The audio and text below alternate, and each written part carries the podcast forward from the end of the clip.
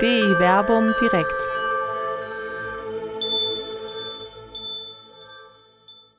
Das Fleisch der Vorhaut. Die Beschneidung als Bundeszeichen und warum Christen es nicht mehr kennen. Mit Dr. Werner Kleine und Dr. Till Magnus Steiner. Ja, herzlich willkommen hier zu D-Werbung direkt am 15. August im Jahr des Herrn 2023. Es ist das Fest Maria Himmelfahrt, aber darum soll es heute nicht gehen. Heute geht's um ein, äh, wie ich finde, wieder mal äh, interessantes Thema. Eigentlich haben wir ja nie uninteressante Themen hier. Heute geht's um das Fleisch der Vorhaut, die Frage der Beschneidung und warum wir Christen die Beschneidung nicht mehr kennen. So müsste man es eigentlich sagen. Da musst Meine, du aber direkt, nee, nee, nee, Werner, da musst du direkt sauber kommen. Es gibt immer noch Christen, die sich beschneiden lassen. Deswegen sage ich ja, nicht mehr kennen weil es zumindest nicht für den christlichen Glauben essentiell ist. Aber da müssten wir jetzt schon quasi an das Ende unserer Veranstaltung vorspulen. Das, man man kann es trotzdem machen lassen. Äh, aus medizinischen Gründen gibt es das ja auch, dass es beschnittene Christen gibt, äh, wie auch immer. Aber dazu werden wir sicherlich an diesem Abend mehr sagen. Ich wollte uns ganz kurz eben vorstellen. Mein Name ist Werner Kleine, Pastoralreferent äh, hier in Wuppertal und äh, meines Zeichens der Neutestamentler in dieser Runde. Und ich begrüße ganz herzlich den Till Markensteiner, den ins Wortfaller der Woche in Jerusalem. Nee, ich wollte direkt richtig einsteigen. Wenn wir über das Thema reden, was nämlich wichtig zu sagen, Beschneidung ja. ist kein rein jüdisches oder muslimisches Thema. Es gibt natürlich auch die Beschneidung im Christentum weiterhin. Aber richtig, du hast meinen Namen schon gesagt, den muss ich deshalb nicht wiederholen. Du bist der Neutestamentler, ich bin der Alttestamentler. Bei dem Thema ist das perfekt, weil die Beschneidung ist thematisch sowohl im Alten Testament als auch im Neuen Testament ein wichtiges Thema und definiert damit auch im Endeffekt unsere christliche Glaubenswelt. Und darüber wollen wir heute reden. Und wie du gesagt hast, wir haben ein Thema, was immer wieder aufpoppt. Das ist ganz natürlich eben Beschneidungsverbot. Soll man ein Gesetz einführen, das eben keine Beschneidung durchgeführt wird. Das ist dann vor allem ein Gesetz gegen das Judentum, gegen den Islam. Und man, ich kann auch sagen, aus der Perspektive von Israel, es gibt natürlich auch bei vielen weniger religiösen Familien die Diskussion immer wieder, wenn ein Sohn geboren wird. Beschneide ich ihn, auch wenn ich nicht mehr so religiös bin? Ja, ist das Tradition? Ist das, was so gesellschaftlich einfach gemacht wird? Ist auch innerhalb des Judentums in verschiedenen Abstufungen ein gewisses Thema, beziehungsweise einfach ein Thema, dessen sich Familien auch stellen müssen, einfach und fragen müssen, okay, beschneiden wir jetzt nun das Kind, das da gerade mal acht Tage alt ist, beziehungsweise den Jungen, der da gerade mal acht Tage alt ist. Äh, du hast es jetzt schon angeschnitten. Ähm, es ist ein Thema, das sowohl mit Blick auf den, äh, den biblischen Kontext, also die zeitgenössische, äh, die Zeit, in der die Bibel entsteht, zumindest das Neue Testament entsteht, äh, ein damals brandaktuelles Thema, um das sich insbesondere die frühen Christen ja nachgerade gestritten haben. Wir werden da gleich im Neuen Testament eben einen Text sehen, wo es genau da um diese Frage geht, wo es auch vielleicht sogar um Identitätsfrage geht. Es ist ein Thema, das äh, hier in der heutigen Zeit bleibend aktuell ist. Es gab ja vor äh, einigen Monaten, vor nicht allzu langer Zeit, auch da eine intensive Diskussion, ob man äh, die Beschneidung verbieten soll, weil man natürlich dort einen äh, medizinischen, wenn auch rituell bedingten Eingriff an einem unmündigen Kleinkind äh, vornimmt, dessen Einverständnis man ja äh, da nicht haben kann, äh, äh einholen kann. Äh, es ist in Teilen äh, der Christenheit, das hast du schon gesagt, bis heute sicherlich eine Diskussion. Es wird auch heute beschnittene Christen geben, gar keine Frage. Aber soweit kann man schon vorgreifen, das Christsein an sich hängt eben nicht mehr äh, essentiell an dieser Frage. Wobei der Paulus, wie wir gleich sehen, wenn er einen Text da wieder, schon widersprechen würde. Aber das ist eben der Diskussionsstand der damaligen Zeit. Bevor wir in die Diskussion reingehen, wenn Sie am 15. August 2023 so gegen 19 Uhr hier live dabei sind, entweder direkt hier im Webinar oder wir übertragen auch live nach Facebook, dann können Sie da gerne die Kommentarfunktion benutzen wenn Sie Zwischenfragen haben oder wenn Sie live im Webinar sind, äh, einfach die Handhebefunktion unten. Dann können Sie sich hier in unsere Diskussion einschalten. Ich versuche den Livestream bei Facebook hier parallel im Auge zu behalten und äh, wenn da Fragen Ihrerseits hineinkommen, die dann hier entsprechend einzuspielen. Äh, wir wollen aber jetzt nicht lange vorreden und äh, über das Wie und Wann diskutieren, sondern Sinn und Zweck äh, dieses äh, theologischen, exegetischen Streitgesprächs ist ja immer, dass wir mal aus der Bibel herausschauen. Wo kommt diese Fragestellung überhaupt her? Und da sind wir in der Tat äh, heute bei einem Thema, äh, ich will gar nicht sagen, wo das Alte Testament und das Neue Testament gegeneinander stehen. Das würde der Paulus vehement ablehnen, dass es da gegeneinander steht, sondern der Paulus hat eine theologische Sicht auf ein Thema, die im Alten Testament grundgelegt wird. Und die hat durchaus auch etwas dann mit Identitäten zu tun, die damals sich entwickelten in neutestamentlicher Zeit, aber auch, wenn wir in das Alte Testament schauen, die Texte des altehrwürdigen Bundes, die dort auch identitätsbildend sind. So würde ich es erstmal ganz grob zusammenfassen. Aber wir wollen die Heilige Schrift selber sprechen lassen. Ja, kurz will ich noch was einleiten sagen, damit wir Natürlich. die Heilige Schrift dann gleich hätte besser ja verstehen. Hätte mich auch gewundert, wenn du es nicht widersprechen würdest. Nein, ich will dir nicht widersprechen. Aber du, aber gut, du hast direkt das Stichwort Identität gesagt. Heute, wenn wir drüber nachdenken, Judentum, dann denkt man an Beschneidung. Es gibt diese Debatten um die Gesetze. Das wirkt relativ zentral. Deutliche Unterscheidung auch. Zugehörigkeitsmerkmal, Identitätsmerkmal. Ein männlicher Jude ist beschnitten. Und dann ist das Faszinierende, was wir gleich machen werden. Aber ich will es einleitend sagen, das Thema der Beschneidung ist gar nicht so zentral im Alten Testament, wie man es auf den ersten Blick denken würde. Das wird nämlich gleich das Spannende sein. Wir steigen, das mal eine kurze Einleitung zu den Texten, die wir lesen werden. Wir steigen gleich sozusagen am Ende der geschichtlichen Entwicklung unseres Alten Testaments ein und gucken mal in die Makkabäer-Bücher. Da sind wir schon tief im Hellenismus. So. Da begegnen wir der Beschneidung eben so zentral als Identitätsmerkmal. Wenn wir dann aber zurückgehen würden, das machen wir nicht, und die Gesetzeskorpora durchgucken, das sogenannte Bundesbuch, das Buch Deuteronomium, dann merken wir, da ist die Beschneidung im Bundesbuch kommt sie gar nicht vor, im Deuteronomium auch nicht. Im Buch Levitikus kommt sie vor, aber so nebenher, was die Frau denn nach der Geburt machen muss. Und auch in den sogenannten priesterschriftlichen Text im Exodusbuch wird genannt, ah, an Pessach darf nur der teilnehmen, wer wirklich beschnitten ist. Aber die Beschneidung selbst ist eigentlich gar kein Gesetzestext, sondern er wird, also das Thema wird angeschnitten, dummes Wortspiel, Entschuldigung, eben bei Genesis 17, einem Erzähltext. Es geht überhaupt nicht um die Gesetze, das, was definiert Judentum, Wille Gottes, sondern wir, wir begegnen in einer Geschichte diesem Phänomen Beschneidung. Und da komme ich nachher zu einem Punkt, ein bisschen teasern, der für mich nochmal unglaublich überraschend war, als ich nochmal tiefer in die Texte reingeguckt habe, weil dann ist es auf einmal gar kein Identitätsmerkmal des Judentums mehr, was diese Beschneidung da ist. Was Abraham machen soll, ist in Genesis 17 eben nicht, so, jetzt grenze ich mal nur die Juden aus, sondern ist was anderes.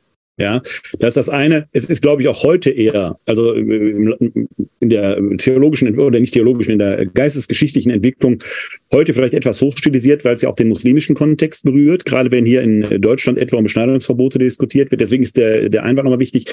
Mir ist noch wichtig, weil du gerade äh, sehr zu Recht von der männlichen Beschneidung gesprochen hast. Äh, und zwar deshalb, weil ich gestern auf unsere Veranstaltung hier angesprochen worden bin und da das Thema der weiblichen Beschneidung aufkam. Das ist heute nicht unser Thema. Es ist auch kein Thema, das die Heilige Schrift irgendwie berührt. Die weibliche Beschneidung ist ein Thema ganz eigener Art, das aber in unserem Kontext heute keine Rolle spielt und das auch als religiöses Gebot äh, meines Wissens weder im Islam noch im Judentum existiert, im Christentum sowieso nicht.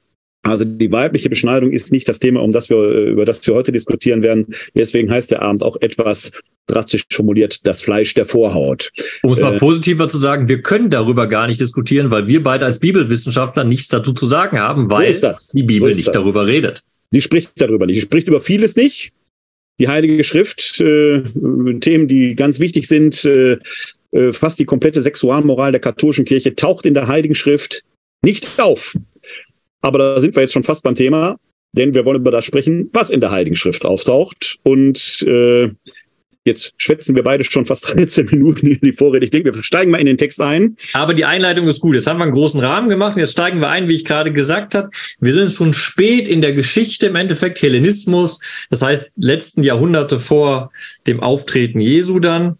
Wir sind im ersten Makkabäerbuch, das vor allem bekannt ist durch den großen Aufstand der Makkabäer, der Tempelreinigung. Bis heute wird ja Chanukka im Judentum eben die Wiedereinweihung des Tempels gefeiert. Das ist der ganze Kontext, der da ist. Und da treten jetzt zwei Kulturen treffen aufeinander. Der Hellenismus und die jüdische Gesetzobservanz. Und wir sind direkt am Anfang des Buches, 1 Makkabäer 1, und ich bitte dich darum, die Verse 11 bis 15 mal vorzulesen. Das mache ich doch. Also 1 Makkabäer 1, die Verse 11 bis 15.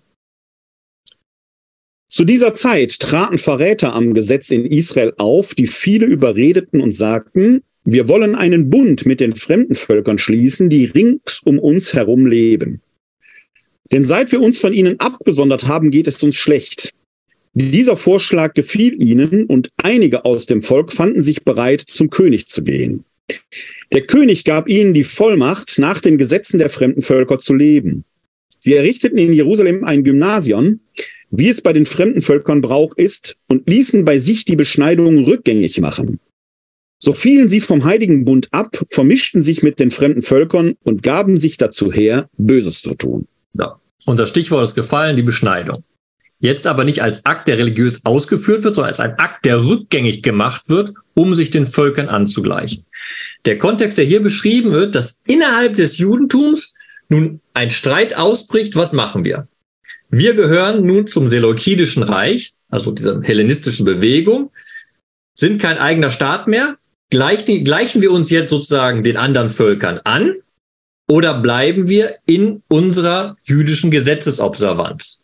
Ein Thema, was seit den Makkabäerzeiten, seit dem Buch Esther bis unsere heutige Zeit immer wieder der Angriffspunkt auch für Antisemitismus war. Die sind ja anders. Die haben andere Gesetze. Die lassen sich beschneiden. So. Genau an diesem Punkt jetzt sind wir in einer innerjüdischen Debatte, wie es dargestellt wird im Makkabäerbuch, muss man sagen. Und wir treffen jetzt hier in eine Situation, wo ein Teil der Juden sagt, oh, wir wollen nicht als Juden erkannt werden. Wir wollen wie alle Völker sein. Wir wollen die Beschneidung rückgängig machen. Wir wollen eben nicht beschnitten sein. Wir wollen kein auserwähltes Volk in dem Sinne sein, sondern wir wollen zu den Hellenisten gehören. Und wie bedeutend das war, wird vor allem deutlich an dem Wort Gymnasium. Gymnasium ist eine Einrichtung der modernen Bildung damals, wo es eben nicht nur um äh, Sport ging, auch das, Generell ging es da um eine Weiterbildung. Aber das Wichtige ist auch der Sport, weil der Sport damals da auch nackt gemacht wurde und dann sah man einfach, wer ist beschnitten, wer ist nicht beschnitten. Und der Hellenismus. Wenn ich, wenn ich da kurz zwischengehen kann, Gymnos griechisch nackt. Ja. Und genau da ist jetzt diese Entscheidung. Okay. Bist du beschnitten oder bist du nicht? Man kann es direkt sehen. Gliedere ich mich ein, gliedere ich mich nicht ein. So. Und diese Spannung wird im Makkabäer-Buch am Anfang erzählerisch groß entfaltet, weil es will ja nachher erzählen, wie die tapferen Makkabäer sich gewehrt haben. So. Nun sind wir aber erstmal bei einer innerjüdischen Debatte. Und da sehen wir, hier wird etwas abgestreift, weil es ein Identitätsmarker ist. Die Gruppe, die das eben, die hellenistisch sein möchte von Juden, geht sogar zum König und sagt, wir wollen nicht mehr nach unseren Gesetzen leben. Das ist ganz interessant, weil eigentlich hatten die Seleukiden den Völkern immer äh, erlaubt, unter ihren eigenen Gesetzen weiterzuleben. Eben Speisegesetze und solche Sachen. Nun aber bricht im Judentum etwas auf und sagt, nein, nein, wir wollen nicht anders sein. Wir wollen diese Beschneidung nicht. Wir machen die rückgängig nebenbei. Wir haben Belege aus dem ersten Jahrhundert, eine unglaublich schmerzhafte Operation und unglaublich gefährlich. Das wäre aber, gleich meine Frage gewesen. Wie hat man das gemacht? Normalerweise würde ich ja sagen, was fort ist, ist fort. Man kann es ja nicht wieder annähen. Ne? Ja, du hast, also uns jetzt nicht zu bildlich darstellen, du hast ja unten Reste noch da, wo abgeschnitten wurde. Ja, ja. Und die wurden nach oben gedehnt und ah. dann oben geschlossen. Okay. Und dann muss man denken, da gab es keine modernen Betäubungsmittel etc. Das muss wohl relativ heftig sein. Wir wissen es nur aus dem ersten Jahrhundert, aber das wird in, in der Zeit von Archios, Antiochus IV., über den wir gleich noch sprechen, nicht anders gewesen sein. Also, also die Beschneidung soll weggemacht werden, weil, das war ja dein Eingangswort, es ein Identitätsmarker war. Man kann ganz arg klar erkennen, wer ist Jude und wer ist nicht Jude. Und dann bricht dieses auf zwischen Hellenisten und Juden, aber innerhalb des Judentums bricht das auf. Und dann passiert etwas im Buch der Makkabäer.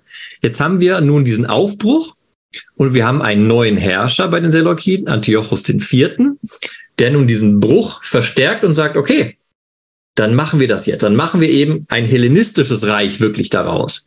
Da kommt zu dem großen, wichtigen Marker am Anfang der Makkabäerbuche, dass auf den eigentlichen Opferaltar, den Brandopferaltar, ein Altar für Olympus oder für irgendeinen der Götter gebaut wird.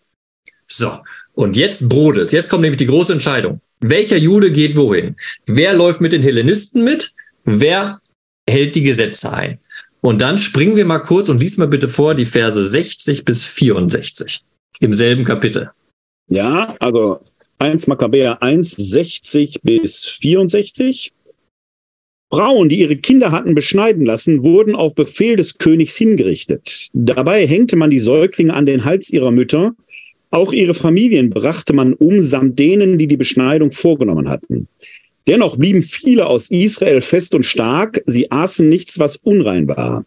Lieber wollten sie sterben, als sich durch die Speisen unrein machen und den heiligen Bund entweihen. So starben sie. Ein gewaltiger Zorn lag auf Israel. Also die hellenistischen Herrscher schlagen nun den Keil in das gespaltene Volk Israel rein und sagen ganz klar, okay, ihr dürft eure Gebote nicht mehr ausüben. Und jetzt kommt es eben noch mal stärker zu dem, was ich gesagt hatte. Diese Beschneidung und die Speisegesetze vor allem sind der Identitätsmarker schlechthin. Daran entscheidet sich nun, auf welcher Seite du stehst. Und, was hier drastisch dargestellt wird, dafür wird auch gestorben. Für die Identität, für das Jude-Sein wird gestorben. Gebe ich es auf, lebe ich. Sage ich aber, ich kann das nicht aufleben, weil es meine Identität ist. Und, wie wir gleich bei Genesis 17 lesen werden, es ein Zeichen des Bundes mit meinem Gott ist, den kann ich nicht aufgeben, dann, so erzählt uns das 1 Makkabäer, dann ist die einzige Möglichkeit der Tod. Und das wird nochmal drastisch dargestellt mit diesem Bild, was wir gerade vorgelesen haben, dass die Mütter mit den Säuglingen am Hals aufgehängt werden. Ja. Jetzt ist ja dieser, äh, dieser äh, ich nenne es jetzt mal Topos der Abgrenzung, ist unklar ausgedrückt.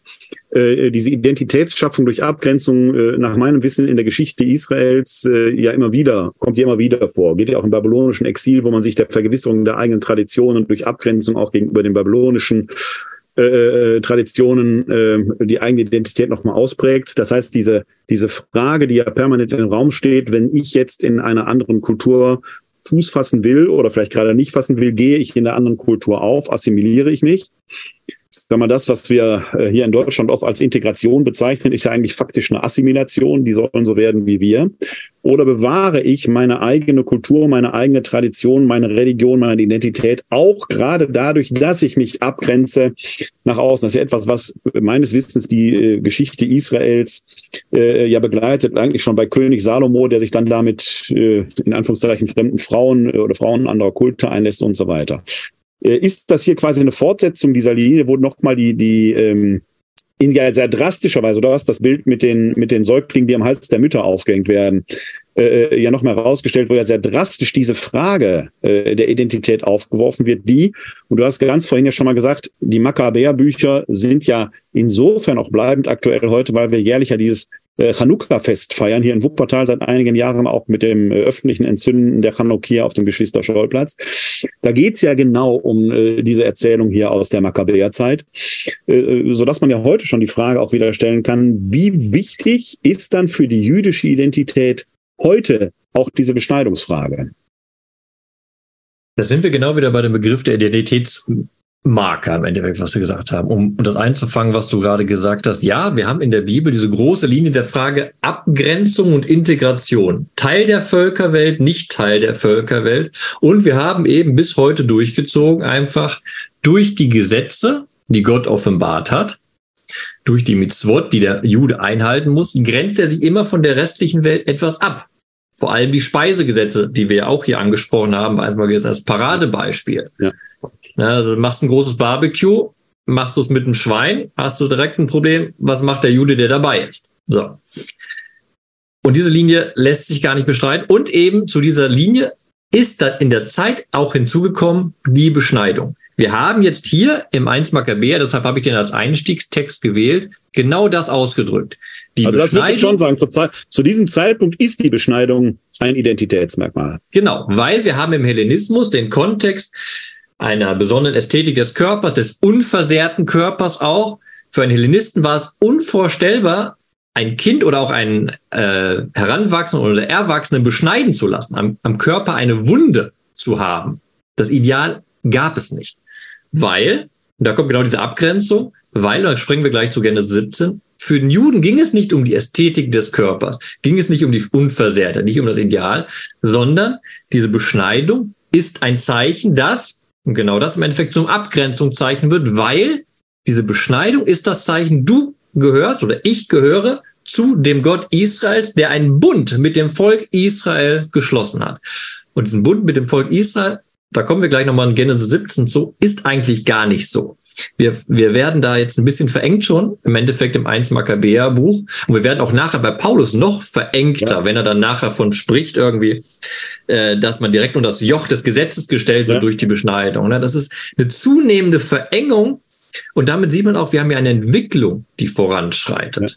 Das ist das Interessante, dass die Geschichte jetzt nach dem Makkabäerbuch, wir gehen gleich erstmal zurück in Genesis, aber in die neutestamentliche Zeit ja eigentlich nochmal eine Verengung erfährt, wobei sie dann ja äh, quasi aus christlicher Sicht, zumindest aus Sicht der, der antiochenischen Theologie, der heidenchristlichen Theologie, ja auch wieder Identität durch Abgrenzung ist, indem man da die, Ab die Beschneidung quasi ja nachgerade ablehnen wird, aus, äh, auch aus dem theologischen Grund. Aber da kommen wir gleich äh, noch mal näher zu. Äh, eine Frage habe ich noch, äh, weil die mich interessiert, denn ähm, in diesem Zusammenhang, wo wir jetzt über Identität sprechen, die ja hier im hellenistischen Kontext die Beschneidung ja tatsächlich auch zum Identitätsmarker wird, gerade in den Texten, die wir gerade gehört haben. Äh, der Islam kennt auch die Beschneidung, die fällt da ja auch nicht vom Himmel. Wir kennen archaische Kulturen, äh, auch im Nahen Osten, im afrikanischen Bereich, wo Beschneidungen gepflegt werden.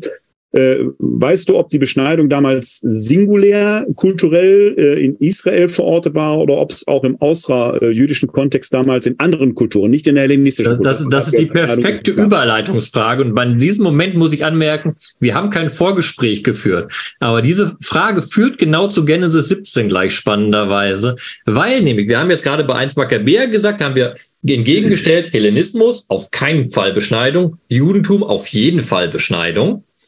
Und dann hat man einen Kontrast, haben wir diese Abgrenzung, über die wir gesprochen haben. Aber die Beschneidung ist damals im alten Orient, beziehungsweise muss man genauer sagen, in der Levante, ein ganz normales Phänomen. Wir haben Belege aus Ägypten von Beschneidung.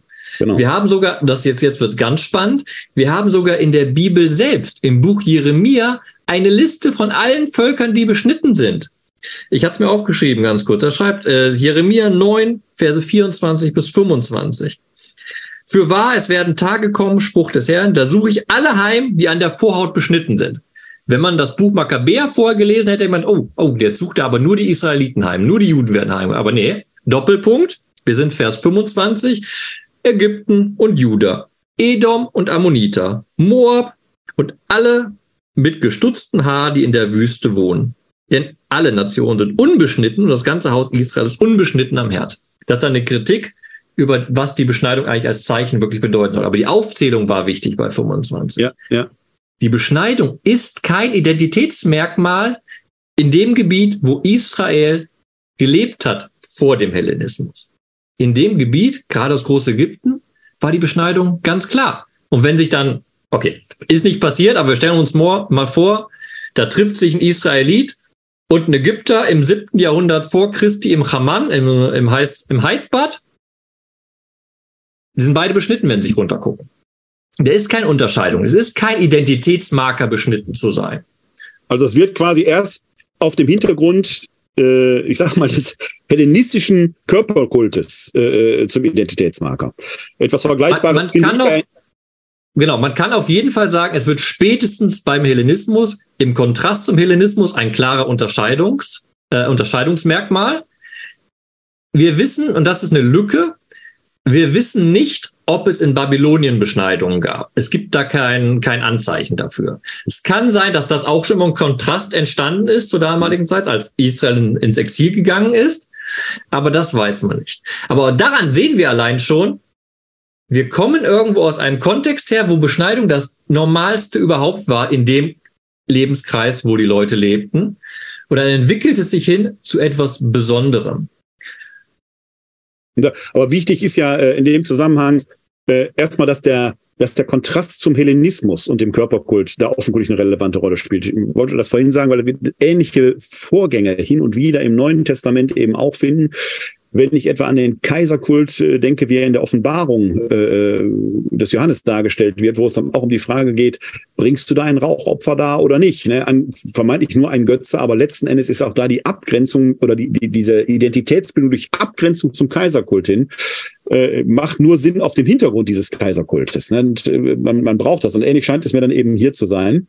Ähm, Wobei ich dann schon fast, aber das ist natürlich jetzt rein hypothetisch, äh, weil wenn wir jetzt gleich in Genesis gucken, schauen wir ja auf einen Text, deswegen hast du das, glaube ich, auch vorhin angeschnitten, der in Babylon letzten Endes äh, so entstanden ist, äh, als man dort die Traditionen gesammelt hat und erzählerisch auch zur, zur Sicherung der eigenen Traditionen, ähm, ich will nicht sagen fixiert hat, aber doch, sagen wir mal, literarisch gesichert hat. Hm, Klammer auf, das ist ein wichtiger Punkt.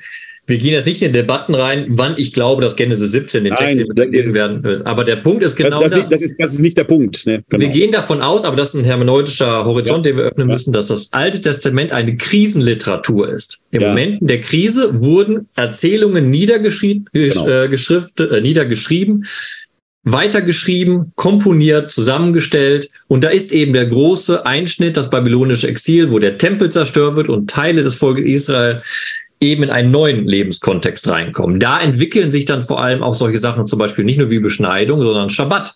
Der Schabbat ist durch und durch geprägt durch den Kontrast zum babylonischen Kult beziehungsweise zur äh, babylonischen Kultur. Ja, und Krisenliteratur ist insofern noch ein wichtiges Stichwort. Deswegen brauchen wir die Diskussion jetzt ja oft mal, ist in Babylon entstanden oder zu einem anderen Zeitpunkt.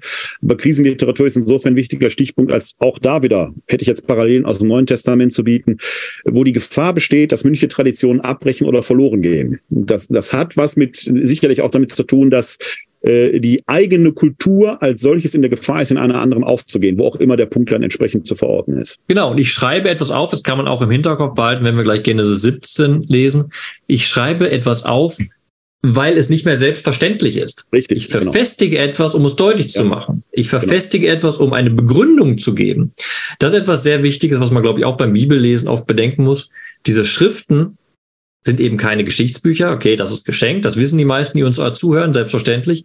Aber man muss auch bedenken, positiv, die haben eben eine pädagogische Absicht. Die wollen etwas vermitteln. Die haben einen Lehrinhalt, der durch die Geschichte getragen werden soll. Und da sind die Alten übrigens weit im Vorteil gewesen, die Papyrus oder Steintafeln beschrieben haben, denn die können wir heute noch lesen. Meine Doktorarbeit habe ich äh, äh, in den äh, Anfang der Nullerjahren auf sowas hier noch gesichert. Kann ich nicht mehr auslesen. Funktioniert nicht mehr. Ich habe sie Gott sei Dank drucken lassen. Da kann man sein. Also da waren die Altvorderen aufgrund, die, die alten Speichermedien waren der, den neuen da eindeutig im Vorteil. Heute ein Sonnensturm und die Cloud ist weg. So. Das muss man einfach sagen. Wie auch immer. Okay, bevor wir jetzt in technische Probleme reinkommen. So, wir gehen jetzt zu Genesis 17. Und jetzt ist wichtig, nochmal, wir klammern aus, wann der geschrieben wurde. Generell Ja. kann man sagen, die Erzählungen über die Erzeltern sind erst spät entstanden. Das ist interessant, wie ich es gerade gesagt habe, weil den Text, der die Beschneidung vorschreibt und erklärt und kontextualisiert, ist Genesis 17. Es kommt sonst ganz, ganz selten vor. Ich habe es eben nochmal gesagt, ich wiederhole es jetzt nochmal. Ganz kurz im Buch Exodus in einem Nebensatz, wer das Pessach mitfeiern möchte, muss beschnitten sein. Im Buch Levitikus im Kapitel 12 ganz kurz, was eine Frau nach der Geburt machen muss, um wieder kultrein zu werden. Und ansonsten die großen Gesetzeskorpora, gerade das Buch Deuteronomium, die letzte große Rede Mose, die redet nicht von der Vorschrift der Beschneidung. Das ist ein sehr, sehr inter interessantes Phänomen. Und ich betone das jetzt nochmal so deutlich, weil wir reden die ganze Zeit oder am, Einge am, Ein am Anfang auch gesagt, wir reden über Beschneidung als vor allem Identitätsmarker vom Judentum heute. So. Jetzt aber interessanterweise, wir sind nicht in den Gesetzen, sondern wir sind bei Abraham, und da hast du vorhin schon richtig darauf hingewiesen, auf Abraham berufend beschneiden sich zum Beispiel auch die Muslime heute. Es steht nicht im Koran drin, aber in den Predigen von Mohammed ist dieser Rücklauf, dieser Rückbezug eben klar verankert. Da sehen wir schon, dass zwei Religionen, jetzt nennen wir es mal größer gedacht, zwei Völker, das israelische Volk und die Ummah, ja, beziehen sich darauf, dass diese Beschneidung ein Symbol ist, das zurückgeht auf Abraham als Identitätsmarker. Und jetzt kommt genau der Punkt, wir müssen mal aufpassen gleich beim Lesen. Und das ist wirklich verwirrend und ich habe mir da selbst noch keine Antwort zurechtgelegt, wie das beim Text funktioniert und was der Text uns damit sagen will. Aber wer wird beschnitten und wofür ist diese Beschneidung ein Zeichen? Das ist unglaublich spannend, weil wir dürfen nicht verengt denken, ah, die Bibel schreibt die Beschneidung nur für Juden vor, dann kommen die Christen und sagen, wir brauchen die Beschneidung nicht mehr. Im Buch Genesis sind wir jetzt bei Abraham, der der Vater des Glaubens ist für uns alle und wie wir es auch Genesis 12 schon kennen, der ein Segen für die Nationen sein wird und wie wir gleich hören werden, aus dem, Achtung, viele Völker hervorgehen werden. Jetzt hast du eine meiner Fragen, die ich gleich stellen wollte, schon vorweggenommen. Aber egal. Oh, du bist vorbereitet. nicht, nicht wirklich, aber wann bin ich schon mal vorbereitet? okay, also Genesis 17, die Verse 1 bis 16. Pass auf, wir machen es vielleicht gestückelter, damit, weil es ein langer Text ist. Lies mir erstmal die ersten vier Verse vor. Wir machen den Also Einstieg. 1 bis 4. Genesis 17, 1 bis 4. Als Abram 99 Jahre alt war, erschien der Herr dem Abram und sprach zu ihm, ich bin El Shaddai. Gehe vor mir und sei untadelig. Ich will meinen Bund stiften zwischen mir und dir und ich werde dich über alle Maßen mehren. Abram fiel nieder auf sein Angesicht und Gott redete mit ihm und sprach, ich bin es. Siehe, das ist mein Warte, Bund warte, warte. dir. Eins bis vier. Nur eins bis vier. Danke. Ich bin in vier. Ah, stimmt, du bist ein Vier. Ja, Entschuldigung, ich bin Genau, ich, ich bin in vier. Soll, soll ich vier noch lesen oder nicht? Ja, ja, doch. Ja.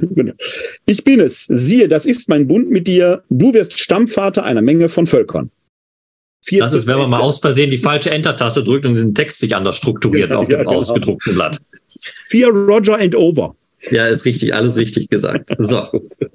Erstmal der Punkt, was ja schön ist, da wird einem 99 Jahre alten Mann verheißen, ich werde dich über alle Maßen mehren. Ne?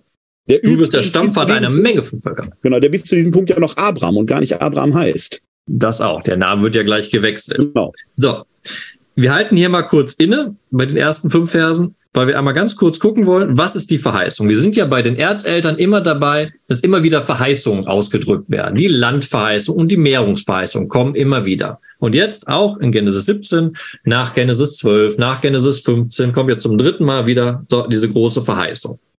Gott sagt also, ich will meinen Bund, das ist unser Leitwort, was wir gleich nachverfolgen werden beim weiteren Lesen. Ich will meinen Bund stiften. Zwischen wem? Zwischen mir und dir. Also ein Bund zwischen Abraham und Gott. Und ich werde dich über alle Maßen mehren. Und dann gibt es auch direkt die Erklärung im Text. Wunderbar. Was heißt denn dieser kurze Satz eigentlich? Siehe, das ist mein Bund mit dir. Du wirst Stammvater einer Menge von Völkern sein. So, hier nochmal der Punkt wichtig, den ich eben gesagt habe, den nochmal einzuordnen.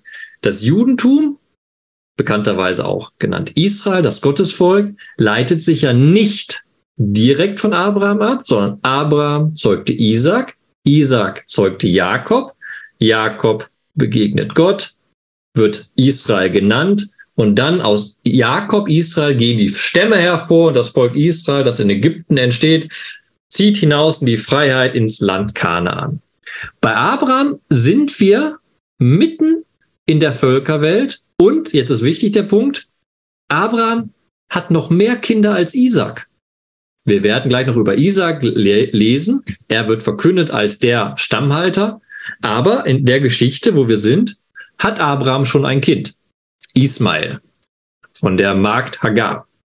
Und auch nach dieser Geschichte, wenn wir rüberspringen, Genesis 25, da wird Abraham noch viele Kinder bekommen. Und Werner, keine Sorge, ich frage dich nicht, wie diese Kinder heißen. Ich könnte sie auch nicht aufzählen. Aber Abraham bekommt eben noch viele Kinder.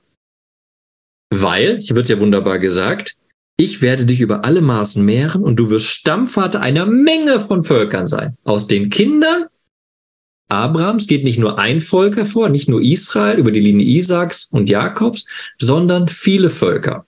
Und das ist auch der Anknüpfungspunkt zum Beispiel für den Islam, der eben bei Ismael anknüpft und sagt, ja, aus diesem Abraham-Sohn leiten wir uns her. Und diese große Einleitung habe ich jetzt gemacht, weil wir verstehen müssen, warte mal, wem gilt denn die Beschneidung? Und jetzt kommen diese zwei Stichwörter, die wir äh, nachverfolgen werden. Einmal das Bund, mit wem wird der Bund geschlossen, aber gleichzeitig für den Bund ist die Beschneidung das Zeichen. Aber wer wird beschnitten? Und das sind zwei unterschiedliche Erzählstränge ineinander gewirbelt, die interessante Perspektive auf das wirft, was für die Bibel Beschneidung sein kann. So. Wenn du dazu keine Frage hast, Werner, dann würde ich dich bitten, nur, jetzt nur, eben, nur, eine, nur eine kontextuelle Anmerkung, weil du ja jetzt schon äh, Ismael und äh, Isaak erwähnt hast. Der Isaak ist zum Zeitpunkt dieser Erzählung ja noch gar nicht geboren. Da genau, seine Geburt wird verheißen, da kommen wir gleich. Die wird, die wird verheißen, aber er ist noch nicht da. Also diese Geschichte mit Gott zu Gast bei Abraham und Sarah äh, an den Eichen von Mamre, die kommt ja erst im Folgenden. Der Ismael ist zu diesem Zeitpunkt aber eben schon geboren. Genau. Der Erstgeborene, eigentlich, das werden wir auch nachher sehen, wo Abraham ja. selbst sagt, okay, dann schließt den Bund mit Ismael und dann wird alles gut. Ja. ja. Aber Gott hat einen anderen Plan. Aber wir wollen jetzt mal gucken, was der Erzähler uns über die Beschneidung erzählen will. Also, dann liest du bitte weiter die Verse 5 bis 14. Genesis 17, 5 bis 14. Man wird dich nicht mehr Abraham nennen, Abraham, Vater der Menge wird dein Name sein, denn zum Stammvater einer Menge von Völkern habe ich dich bestimmt. Ich mache dich über alle Maßen fruchtbar und lasse dich zu Völkern werden. Könige werden von dir abstammen. Ich richte meinen Bund auf zwischen mir und dir und mit deinen Nachkommen nach dir, Generation um Generation einen ewigen Bund. Für dich und deine Nachkommen nach dir werde ich Gott sein. Dir und deine Nachkommen nach dir gebe ich das Land, in dem du als Fremder weilst, das ganze Land Kanaan zum ewigen Besitz, und ich werde für sie Gott sein.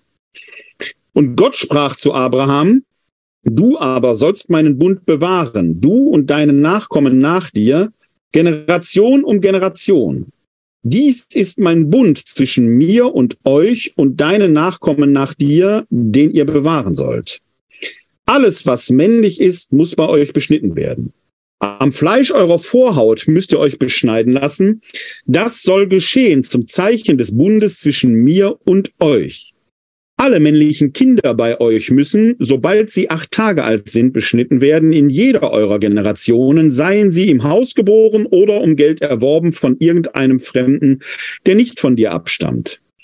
Beschnitten werden muss der in deinem Haus geborene um der um, und der um Geld erworbene. So soll mein Bund, dessen Zeichen ihr an eurem Fleisch tragt, ein ewiger Bund sein.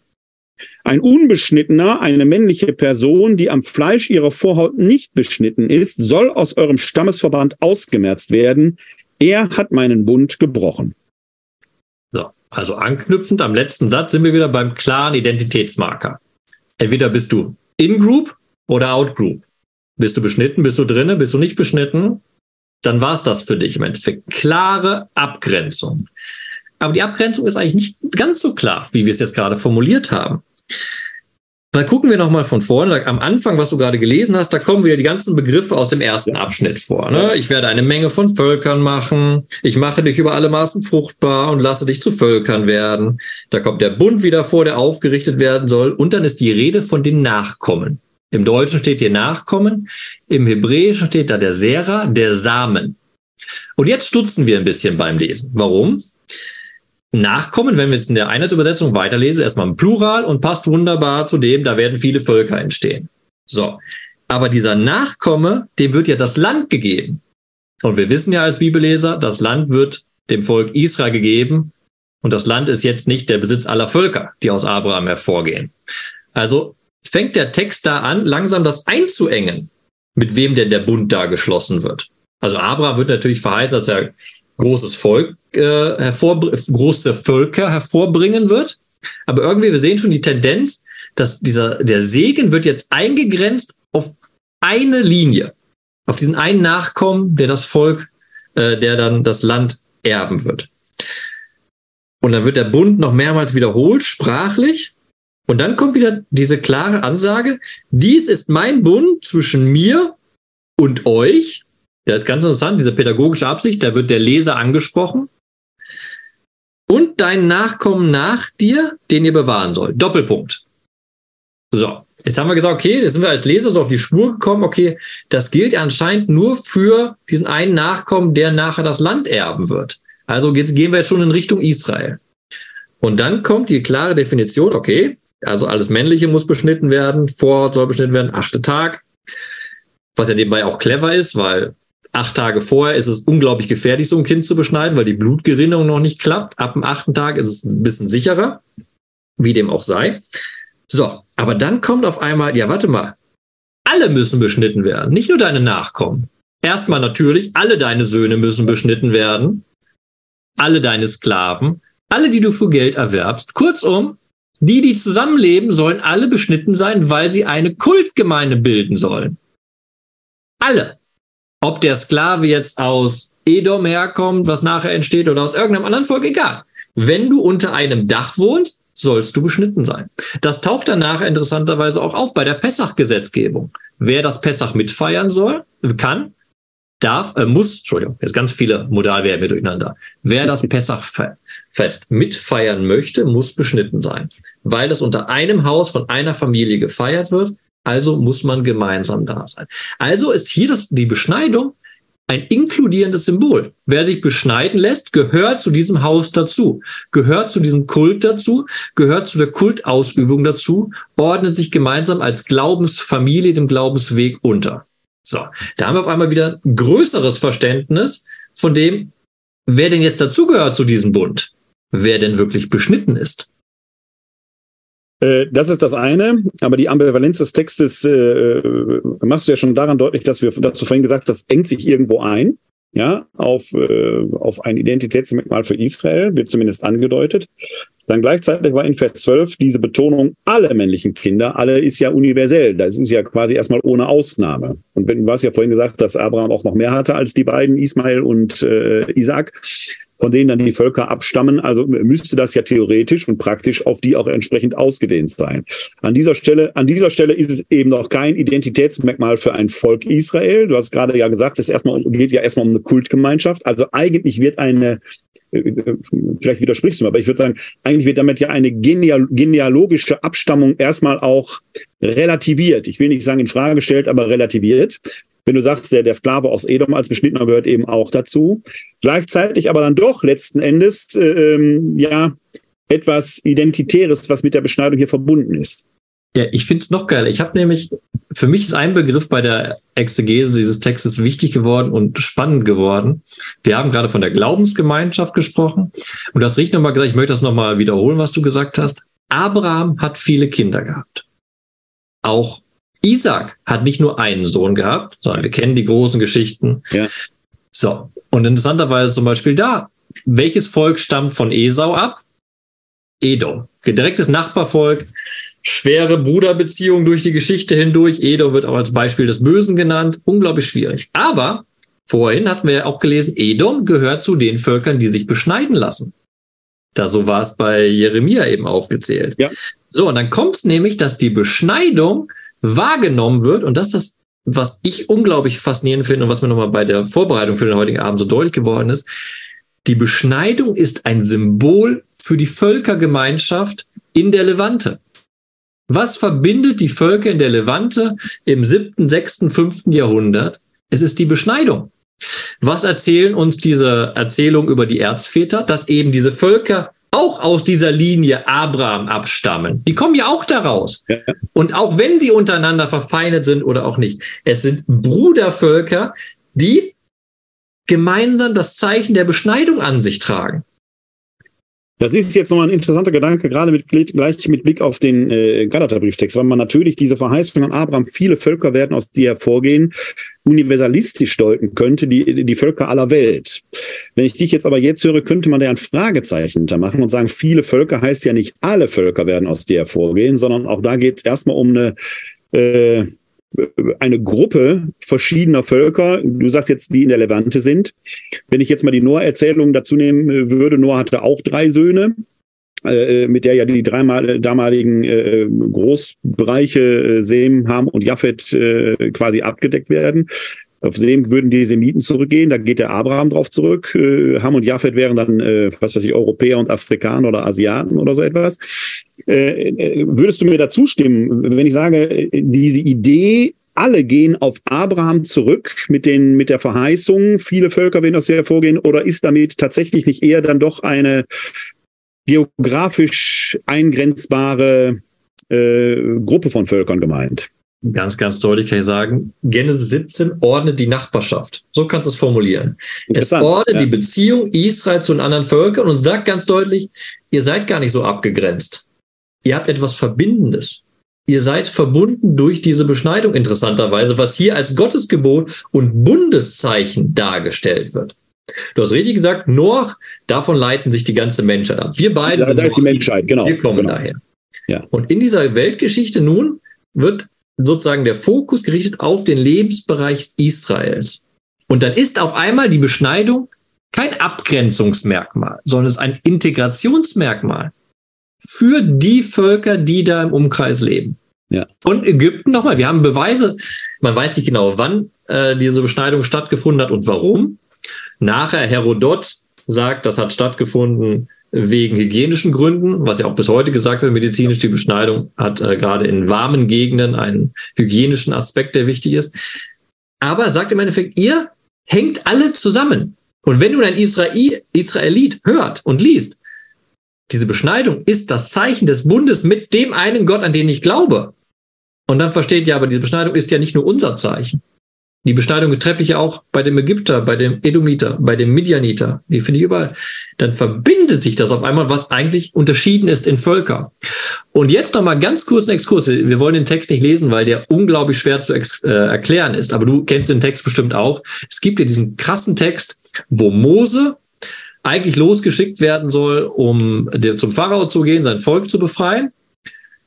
Und er ist so ein bisschen am Hin und Her überlegen. Und dann geht er mit seiner Frau Zippora ja. Und auf einmal tritt ihm Gott entgegen und will Mose umbringen. So, Bibelkunde. Wie geht's weiter, Werner? Ach du je. Zippora, Zippora, die keine, die keine Israelitin ist, sondern Zippora ist Midianiterin. Ist Denn Mose war nach Midian geflohen, hat sich also eine Nicht-Israelitin als Frau genommen. Und Zippora ist die Heldin in der Geschichte. Was macht sie nun? Sie nimmt ein Steinmesser, ein Stein und beschneidet den gemeinsamen Sohn und hält die Vorhaut an Mose und sagt, du bist mein Blutbräutigam. Worauf Gott, ganz komische Geschichte, aber worauf Gott dann ablässt und Mose nicht mehr umbringen will. Hier hast du also eine Midianiterin, die den Akt der Beschneidung an ihrem Sohn vornimmt, um den Israeliten vor dem Gott Israels zu retten. Da siehst du schon, was für ein krasses Zeichen die Beschneidung sein kann. Es ist ein Völkergemeinschaftszeichen, was da passiert. Es verbindet die Völker, die da in der Levante leben. Also das Exklusivistische, was wir vorhin andeutungsweise in 1 Makkabäer hatten, was die eigene Identität steckt, ist hier gerade nicht vorhanden. Es ist, es klingt irgendwie mit, was ihr gerade gesagt habt, die Nachkommen werden schon so hingedrängt auf das Land. Aber man muss unterscheiden, und das ist das Faszinierende, was ich ja nochmal beim gelernt habe beim Vorbereiten dieses Abends. Wenn man den Text ernst nimmt und man verfolgt den Text Beschneidung und Bund und sagt nicht direkt, der Bund ist die Beschneidung, zack, sondern sieht das die Beschneidung als ein Zeichen für den Bund, aber nicht nur für den Bund, dann versteht man genau das. Das ist etwas Inkludierendes, etwas Verbindendes, es ist nichts Abgrenzendes, sondern das verbindet die Völker, die aus Abraham hervorgehen. Schafft eine, nochmal das, der Begriff, der für mich wichtig geworden ist, eine Volksgemeinschaft ein Symbol des Gemeinsamen. Über Israel hinaus. Genau. Ja. Das ist kein spezifisch Israel, israelitisches Symbol. So, Jetzt kommen wir aber noch mal ein bisschen weiter. Die Punchline geht noch ein bisschen weiter bei dem Text. Ich weiß, du willst zu Galata, aber trotzdem. Nein, nein, nein, nein, nein. Ich wollte fragen, ob wir die beiden folgenden Verse, die du dir gewünscht hast, auch noch dabei nehmen sollten. Ja, ich will sogar noch mehr sogar. Pass auf. Ich brenne zwar, ich brenne zwar auf Galata, weil diese Abraham-Typologie im Galata-Brief geradezu nach gerade äh, entfaltet wird bis zum Erbrechen. Komm, äh, kommen wir auch noch gleich. Pass auf, dann mach ich jetzt noch mal ganz neu. Ja, die kommt in dem Text, den wir haben, gar nicht so vor, aber ich werde das gleich paraphrasierend äh, in den Hintergrund stellen, weil das dann auch darauf, darauf bin ich schon vorbereitet, dass du gleich ganz ja. viel paraphrasieren wirst. Ja. Pass auf, mach mal die Verse 15 und jetzt verzeih's mir aber bitte bis äh, 22. Ich, ich habe geahnt, dass das jetzt kommen wird. Ja, es kommt danach, der Abschied danach will ich auch noch, aber mach erst mal so. Ist alles gut. Also, Genesis 17, 15 bis äh, 22. Weiter sprach Gott zu Abraham, du sollst deine Frau nicht mehr Sarai nennen, Sarah, Herrin soll, ihren soll ihr Name sein. Ich will sie segnen und dir auch von ihr einen Sohn geben. Ich segne sie, Völker gehen von ihr aus, Könige von Völkern werden ihr entstammen. Da fiel Abraham auf sein Angesicht nieder und lachte. Er sprach in seinem Herzen, können einem Hundertjährigen noch Kinder geboren werden und kann Sarah als Neunzigjährige noch gebären? Dann sagte Abraham zu Gott, wenn nur Ismael von dir am Leben bleibt.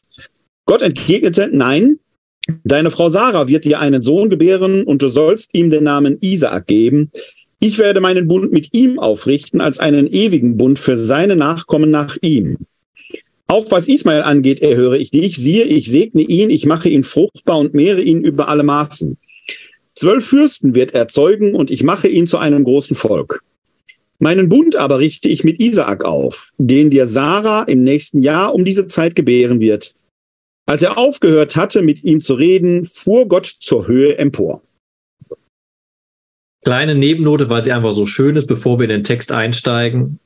Dieser Text wird nie so wahrgenommen, aber ist einer der wunderbarsten feministischen Texte in der Bibel. Warum sage ich das? Abraham bekommt einen Abraham bekommt einen neuen Namen. Abraham, er ist der Vater der Menge. Ja. Und die Frau, die das ermöglichen wird, die sozusagen diesen besonderen Sohn hervorbringen wird, die bekommt den Namen Herrin. Sie ja. ist die Herrin des Haushaltes. Sie ist die Herrin der Genealogie. Sie ist die Herrin der Zukunft. Also ein wunderbares, ein wunderbarer Vers, den man gerade, wenn man die Bibel auch auf Feminismus abklopfen möchte, unbedingt in der Tasche haben sollte und rausholen sollte. Wunderbar. Jetzt gucken wir aber weiter. Auch sie bekommt eine Verheißung.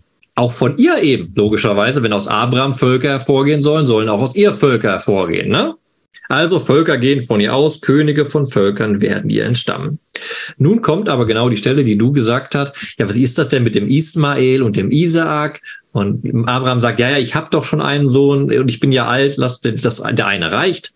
Und dann sagt Gott, nein, ich werde meinen Bund mit ihm, diesem Sohn, der noch geboren werden soll, aufrichten, als einen ewigen Bund für seinen Nachkommen nach ihm. Jetzt haben wir schon im Text auf einmal zwei Bunde. Es gibt ja den Bund mit Abraham und dann sagt Gott, ja, und mit Isaac werde ich dann auch einen Bund aufrichten. Wir erinnern, die Beschneidung war das Bundeszeichen für Abraham. Hier ist die Beschneidung kein Bundeszeichen für Isaac, sondern hier wird nur gesagt, hier wird ein Bund geschnitten, äh, geschnitten. Kann man auch sagen, hebräisch ja. bei einem Bund schneiden. Ja, ja. Aber der, hier ist das Wort Bund alleine ohne den Kontext Beschneidung dann auf Isaac ausgedrückt. Und direkt im Nachklang wird auch gesagt, ja, ich werde meinen Bund mit Isaac aufrichten, aber Ismael kommt nicht zu kurz. Aus ihm werden zwölf große Völker hervorgehen. Ja, da kommt dieser, aus dem ersten Bund dieses, du wirst Vater vieler Völker sein, wird bei Ismael fortgesetzt werden. Ja. Ich habe es in der Nuance anders gedeutet, ähm, ohne jetzt widersprechen zu wollen. Ich sehe eher äh, so die Frage darin, die Frage der Beschneidung wird bundesunabhängig behandelt, äh, quasi übergreifend. Der Bund selber wird jetzt spezialisiert auf die Isa Isaak-Linie. Also ich hätte, ich hätte jetzt nicht so gelesen, dass zwischen mit Isaak ein eigener Bund errichtet wird, sondern dass das Bundesangebot Gottes an Abraham in Isaak realisiert wird. Könnte man das auch so sagen oder laufe ich da ja, völlig quer? Man, man das, würde das, nämlich, kann, das, würde, das würde nämlich bedeuten, dass die Beschneidungsfrage völlig unabhängig vom Bund existiert. Völlig unabhängig vom Bund existiert die Beschneidung nicht, weil der Text sagt ja ganz, ganz deutlich, was ist mein Bund? Mein Bund ist diese Beschneidung. Ja? Aber das Spannende, sagst du ja im Hebräischen, gibt es zwei Möglichkeiten. Entweder den Bund errichten oder den Bund sozusagen wieder errichten bzw. fortführen. Das ist beides total möglich. Der spannende Aspekt aber, auf den ich hier deutlich machen möchte, egal wie man es übersetzt, die Beschneidung wird bei Isaac nicht nochmal extra genannt, sondern der Beschneidungsbund ist der Bund mit Abraham. Und da hört der Text auch nachher auf, wenn wir gucken, wer alles beschnitten wird. Die Beschneidung ist eben nichts Exklusives. Man hätte ja auch genauso erzählen können, okay, beschneid nur deinen Sohn Isaac, niemand ja, anderen genau. beschneiden. Das haben wir gerade genau. gesagt. Nein, es geht nicht nur um diese eine so, Linie, genau. die da gezogen wird, hier um die ganze Familie, um alle Söhne, aus denen dann die Völker hervorgehen. Das ist eine ganz wichtige Nuance, die hier passiert. Das, was ich eben meinte, wenn man so ein bisschen drauf achtet, wo kommt das Wort Bund vor und wo kommt die Beschneidung vor, das ist nicht eins. Bund und Beschneidung ist in dem Text nicht eins, sondern die Beschneidung ist ein Thema und der Bund ist ein Thema, das parallel läuft, aber interessanterweise andere Abwege, Abzweigungen nimmt. Und das haben wir hier sehr, sehr deutlich. Jetzt haben wir also gesagt, Ismael wird viele Völker hervorbringen. Aus Isaac werden viele Völker hervorbringen. Nebenbei habe ich gerade gesagt, Esau ja. und Jakob auch wieder viele. Ne? Auch ja. dieser neue Bund, wenn, wir, wenn wir es jetzt so lesen, dass ein neuer Bund kommt, ist es immer noch nicht der Bund nur mit Israel, sondern der Bund mit Isaaks, die Nachkommen Isaaks, sind eben Edom und das Volk Israel. Und jetzt springen wir aber, und dann hören wir auf mit dem Alten Testament vorerst mal, in den letzten Abschnitt. Was wir schon mehrfach gesagt haben, oder wir haben jetzt drüber geredet, da müssen wir es auch einmal lesen, die Verse 23 bis 27. Wer wird nun alles beschnitten, nachdem wir so viel über Bund und Beschneidung gelesen haben? Na gut, also Genesis 17, 23 bis 27. Abraham nahm nun seinen Sohn Ismael sowie alle in seinem Haus geborenen und alle um Geld erworbenen, alle männlichen Personen vom Haus Abraham und beschnitt das Fleisch ihrer Vorhaut noch am selben Tag, wie Gott ihm gesagt hatte. Abraham war 99 Jahre alt, als er am Fleisch seiner Vorhaut beschnitten wurde. Und sein Sohn Ismael war 13 Jahre alt, als er am Fleisch seiner Vorhaut beschnitten wurde. Am selben Tag wurden Abraham und sein Sohn Ismael beschnitten.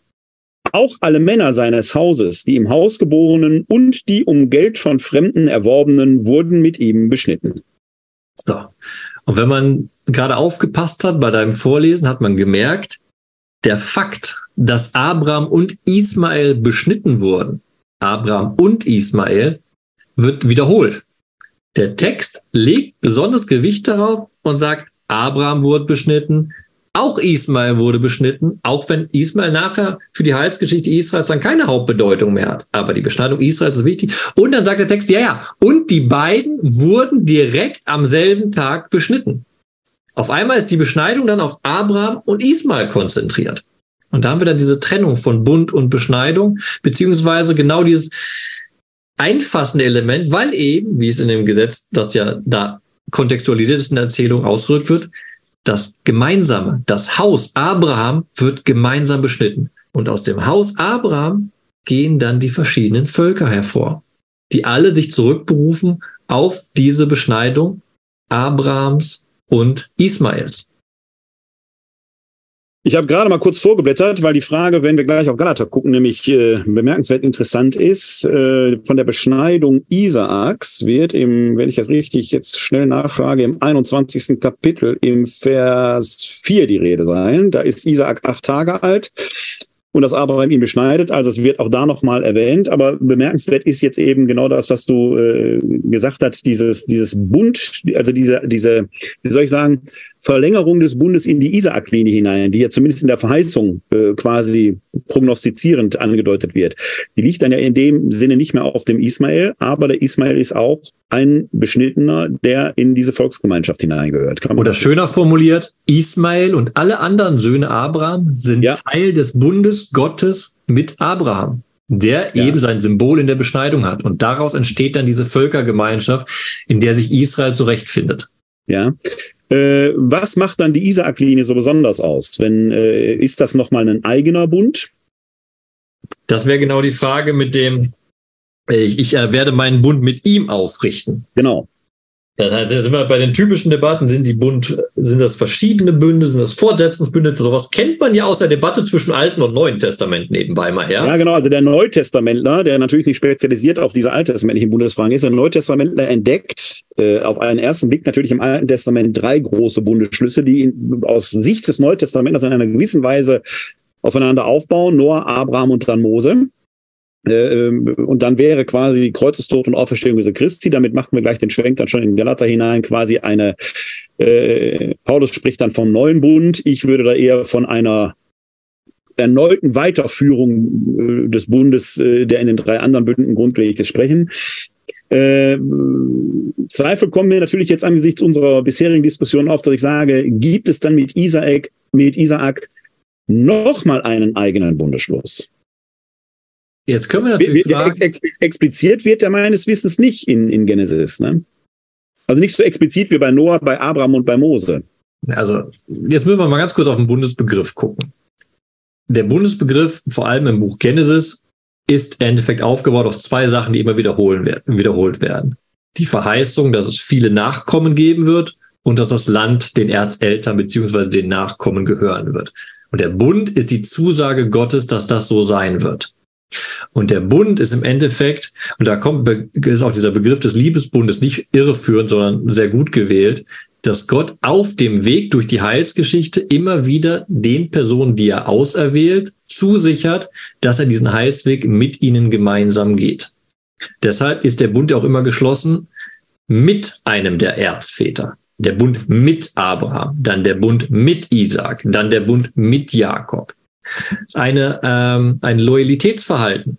Ein, man kann auch, man, ja, es gibt den Begriff in Bezug auf das Deutung des Vasallenvertrags, der passt jetzt aber nicht. Loyalität ist eigentlich ein schöner Ausdruck hier. Es ist ein Bund, der sagt, wir gehen auf dem Weg zusammen. Und man muss das ein bisschen abstrahieren, weil wir denken an Bund relativ, Bund relativ schnell, okay, was ist, was ist gesetzlich drinne? Sozusagen, was ist im Testament niedergeschrieben und was heißt das? Der Bund heißt aber vor allem die Weggemeinschaft, die Gott eingeht. mit den Erzeltern, mit dem Volk, mit der Menschheit. Jetzt werde ich in Wuppertal bei manchen Diskussionen äh, immer wieder auch auf die besondere Erwähnung Israels angesprochen, äh, auch als Volk. Ähm, in einer gewissen Weise, aber eben nur in einer gewissen Weise relativiert sich das jetzt, weil dieser Abrahamsbund ja viel weiter ist. Der wird dann ja quasi in den folgenden, ich nenne es jetzt mal Aktualisierungen, äh, über Isaak äh, hin zu Jakob, äh, ich will, nee, eingegrenzt kann man nicht sagen. Äh, du hast gerade diesen schönen Begriff der Loyalität gebracht, äh, quasi auf eine Linie hin spezialisiert. Ich mir fehlen jetzt die richtigen Begriffe, weil ich es nicht so exklusivistisch äh, formulieren will. Aber eigentlich ist ja dieser Abrahamsbund umfassender, könnte man das so sagen. Ja, ich glaube, du hast ja, wenn du das Buch Genesis liest, unglaublich spannend eine Verengung, eine zunehmende Genau, Verengung. ja, das, das, genau. Du hast die Schöpfung, die Welt wird geschaffen. Ja, genau. Die Welt wird fast vernichtet, Noah kommt. Noah-Bund. Das ist ein Genau. Bund, genau wie du sagst, mit der ganzen Menschheit.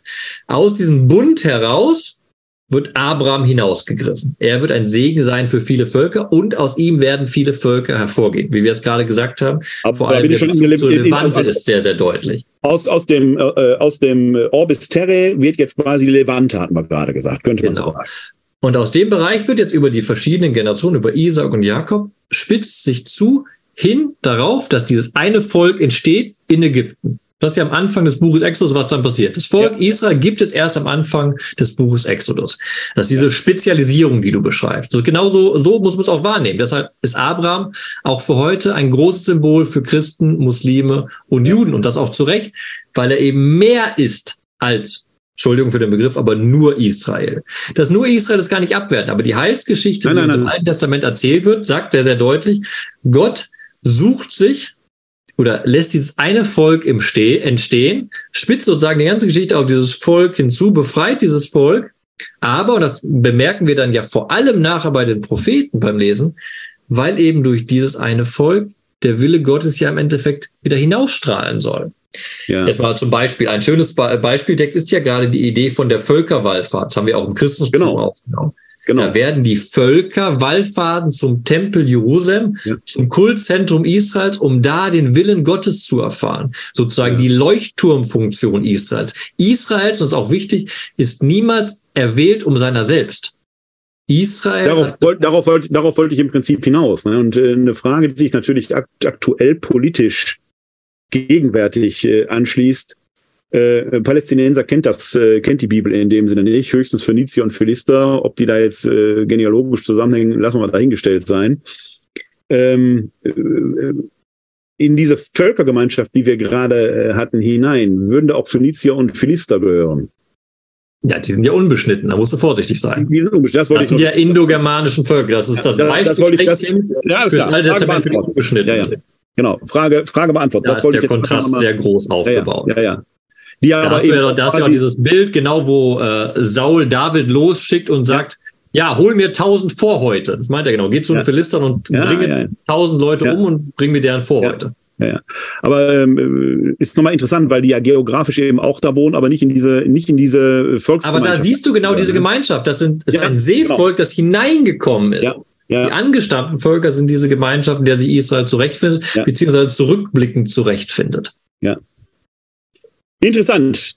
Mit Blick auf die Uhr sollen wir einen Schwenk in Galater machen, ins Neue Testament. Machen wir das. schwenken wir. Dann paraphrasiere ich mal kurz. ähm, ich bin sehr dankbar für diese Diskussion um den Abraham, weil die für das Verständnis des Galaterbriefes äh, ganz erheblich bedeutsam ist. Denn im Hintergrund des Galaterbriefes äh, entspinnt sich ein frühchristlicher Streit, der uns heutigen äh, nahezu unzugänglich ist. Zumindest haben wir keine Erfahrungsebene dieses Streites, der aber ja weite Teile des Neuen Testamentes so als Hintergrundrauschen prägt, vor allen Dingen die äh, frühneutestamentlichen Schriften, insbesondere die Paulusbriefe. Die Frage aller Fragen war, wie komme ich in die Nachfolge Jesu hinein? Klar, Jesus selber verstand sich ursprünglich erst zu den Juden gesandt. Das ist so seine primäre, äh, sein primäres Sendungsverständnis. Es gibt sehr, ich will vielleicht was das verstörende sehen, etwa in der Begegnung mit der syrophönizischen Frau oder der Frau am Jakobsbrunnen, also Frauen, die nicht zum Judentum äh, gehören oder zum Volk Israel gehören, wo Jesus fast schon abschätzig ist. Muss ich mal nur diese Begegnung mit der syrophönizischen Frau in Tyrus äh, durchlesen, wo er sie ja quasi als Hündin auch abwertend bezeichnet, die ihn nachgerade überwinden muss und überreden muss, was ja auch gelingt. Und folgerichtig waren auch die äh, aller, allerersten Christen, die aus der Jüngerschaft Jesu heraus entstanden sind, äh, natürlich alles Juden. Es heißt ja sogar in der Apostelgeschichte, dass man einmütig äh, jeden Tag auch im Tempel verharrte. Also man pflegte offenkundig noch die äh, rituellen Gegebenheiten und Gepflogenheiten, die zum Judentum gehörten. Parallel dazu entsteht in Antiochia, also neben der Jerusalemer Urgemeinde entsteht in Antiochia, bemerkenswerte Stadt übrigens heißt heute Antakya, das ist die Stadt, wo dieses Erdbeben Anfang des Jahres äh, sich ereignet hat, ein zweites frühchristliches Zentrum von Obacht, hellenistischen Juden oder hellenistisch geprägten Juden. Den Hellenismus hatten wir ja gerade schon mal. Äh, in diesen Zeiten des Hellenismus äh, hat es schon mal eine Diaspora-Bewegung gegeben, war nicht die erste und nicht die letzte.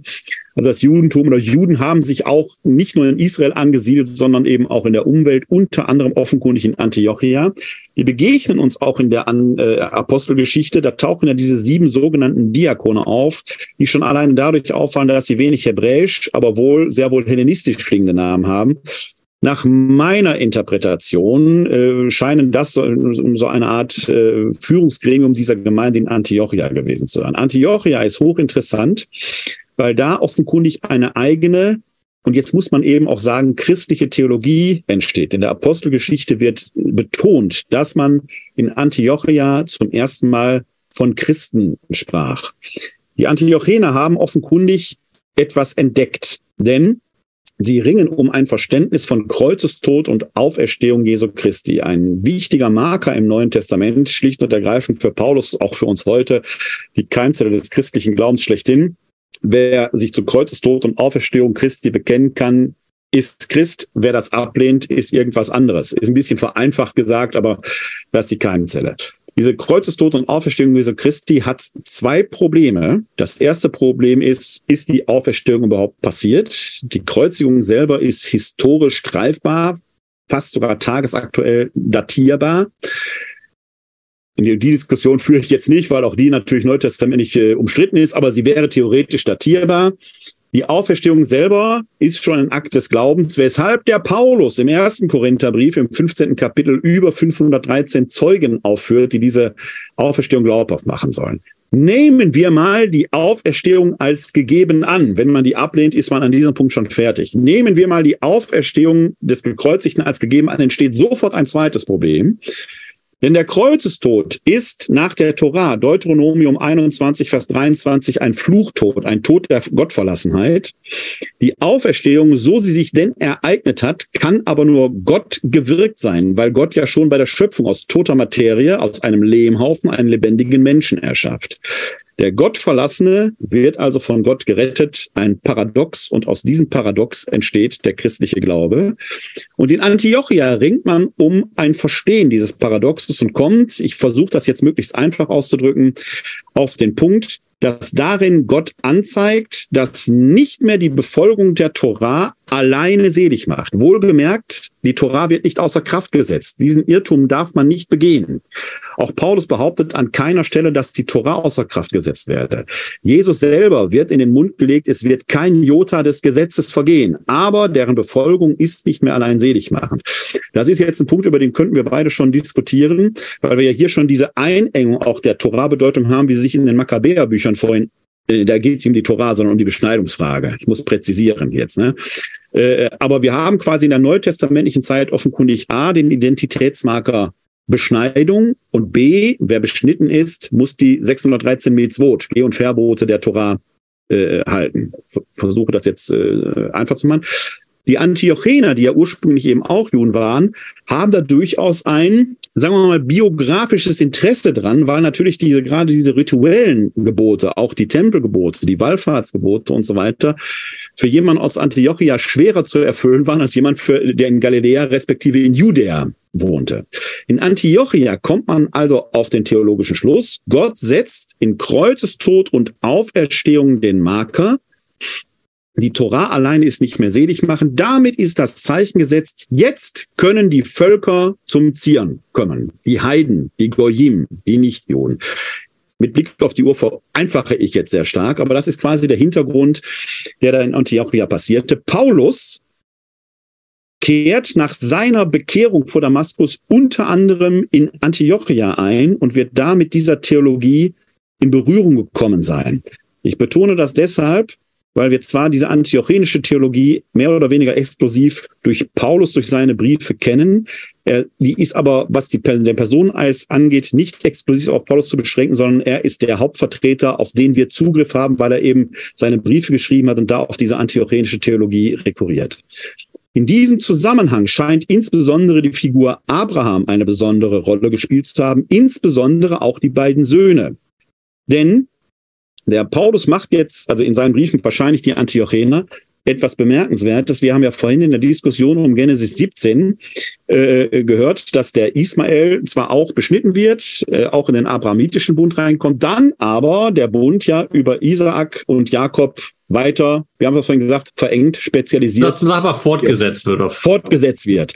Der Ismael scheidet da ja so ein bisschen der tritt ja quasi vom Plan ab, der taucht dahinter in dem Sinne nicht mehr auf. Bei Paulus im Galaterbrief wird aber der Ismael als Knecht der Magd bezeichnet, der unter dem Gesetz steht, während Isaak der Sohn der Verheißung ist, der zur Welt gekommen ist, weil Abraham geglaubt hat. Und diese Glaubenstypologie spielt im Galaterbrief eine wichtige Rolle, weil es eben im frühen Christentum genau, oder in der Frühzeit des Christentums diesen Streit gegeben hat, muss man um in die Nachfolge Jesu einzutreten, beschnitten sein, ergo auch die 613 Mitzvot übernehmen. Das war ja offenkundig die These, die man in Jerusalem in der Urgemeinde vertreten hat.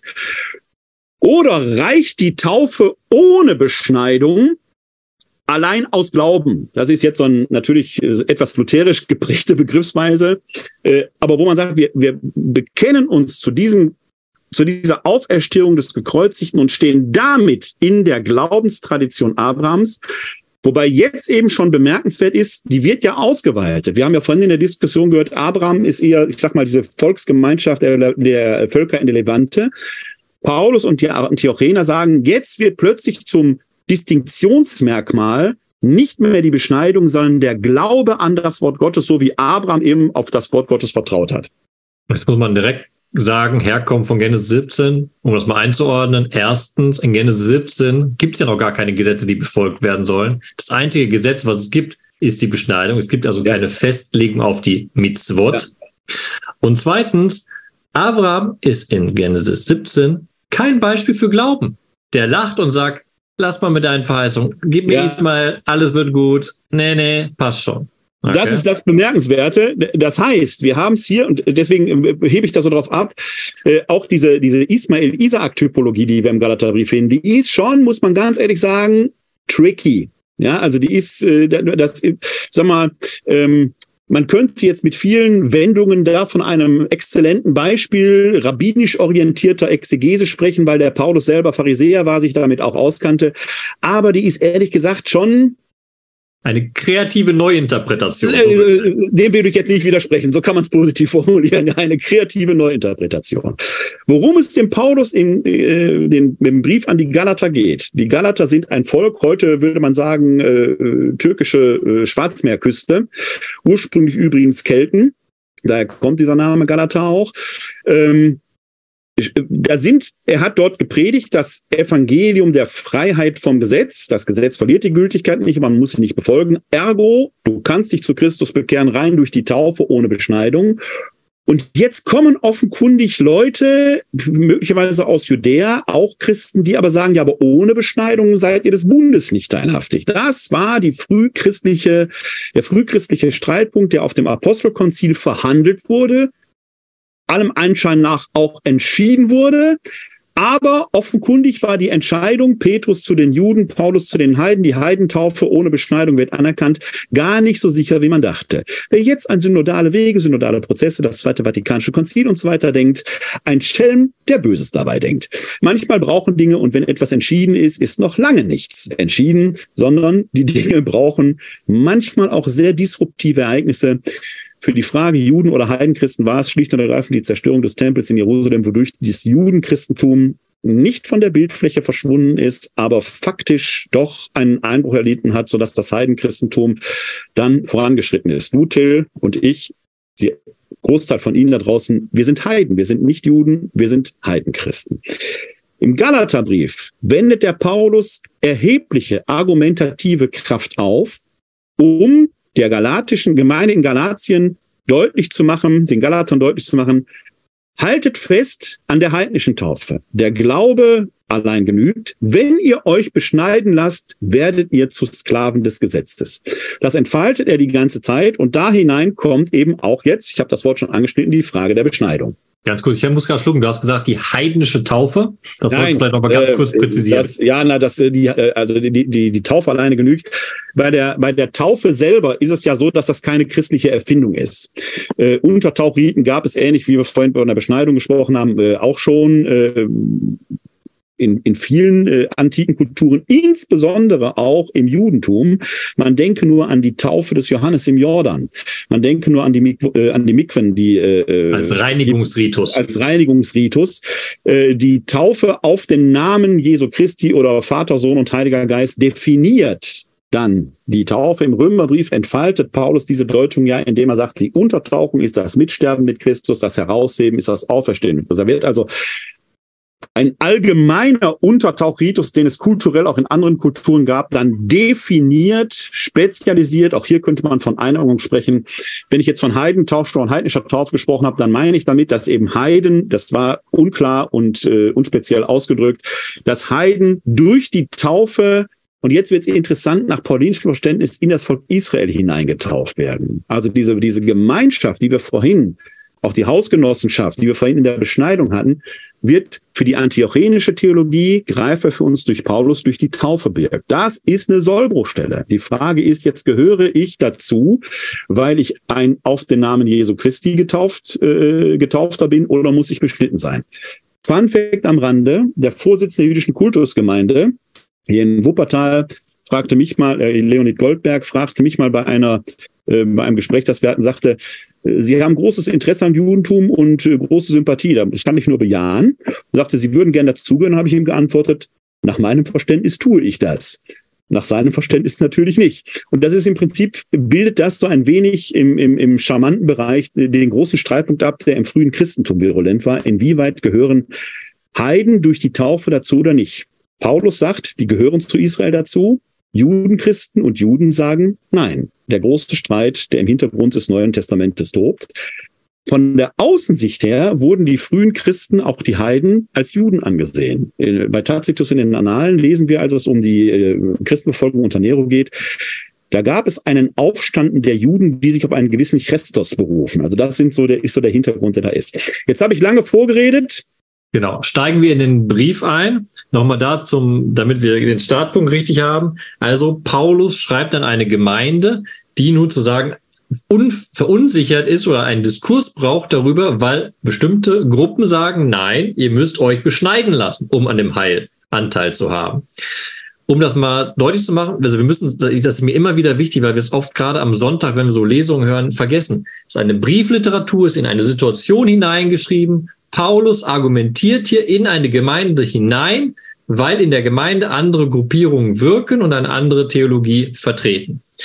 So, das ist interessant. Und ich weise darauf einfach hin, zum Beispiel, weil wir in der Apostelgeschichte zum Beispiel auf einmal einem Paulus begegnen, der den Timotheus beschneiden lässt, um nirgendwo anzuecken. Ja. Ne? Einfach mal so ein bisschen zu sagen, hier geht's auch irgendwie. So, worum geht's jetzt? Hier ist eine klare Frontlinie aufgemacht und deshalb muss man auch verstehen, warum Paulus so kreativ neu interpretieren ist, weil er seinen Punkt klar machen will. Er will seinen Punkt klar machen und überspitzt dann auch ganz, ganz doll. Das werden wir gleich merken bei diesem Satz.